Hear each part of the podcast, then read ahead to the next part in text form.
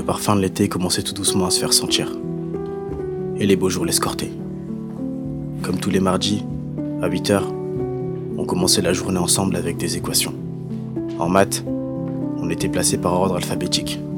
Mon nom commence par un C, le tien par un R. On a dérogé à la règle.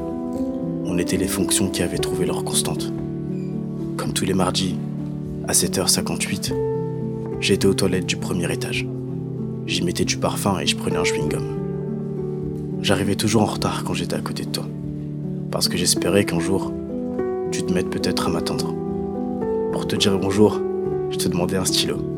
Et avec ton sourire et tes yeux océans, tu me faisais promettre de te le rendre à la fin de l'heure. Sache que j'ai résisté autant que j'ai pu. Mais malheureusement, j'ai été vaincu. Ta chevelure dorée a fini par avoir raison de moi. Et avant même qu'on ne se rende compte, on a commencé à créer quelque chose. Tous les soirs, on avait notre petit rendez-vous.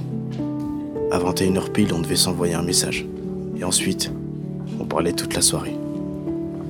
Et quand on le faisait pas, à 21h10, on s'en voulait.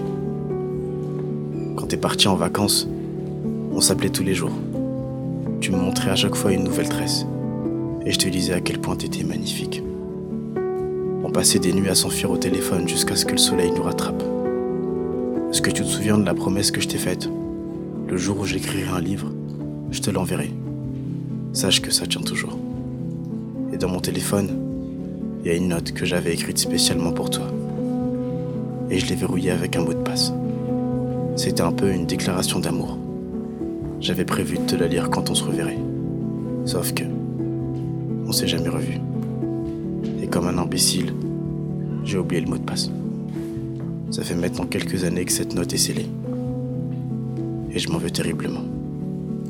Je m'en veux terriblement parce que, quand on avait enfin prévu de se revoir, j'ai eu peur que ça ne marche pas. J'ai eu peur d'être blessé. Alors j'ai choisi de la lâcheté. J'ai trouvé une excuse que tu pourrais jamais réfuter. Et de là ont commencé les non-dits.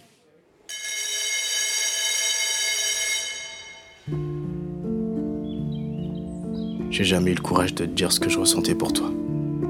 Et toi non plus.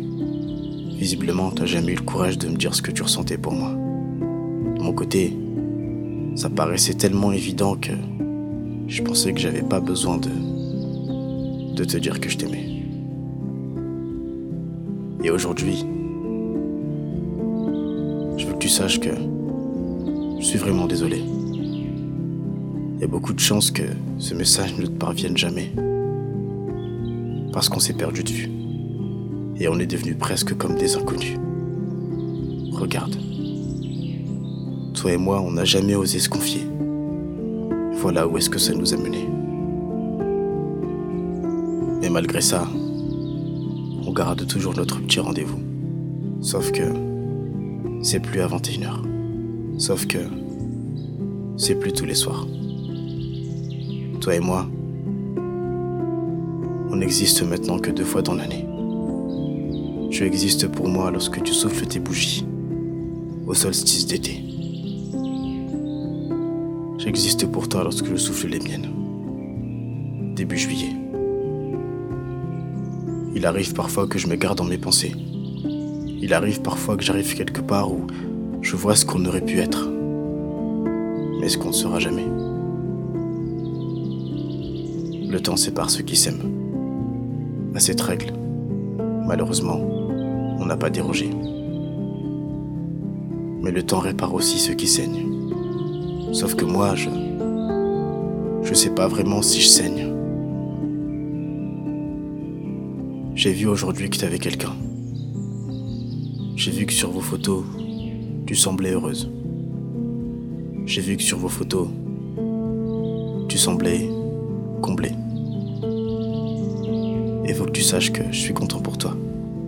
Parce que moi, c'est tout ce que je voulais. Mais je me sens quand même coupable. Parce que j'ai l'impression d'avoir jamais vraiment eu mal. Alors que j'aurais peut-être dû. Je me demande si je peux être légitime de souffrir alors que j'ai tout fait pour pas me blesser.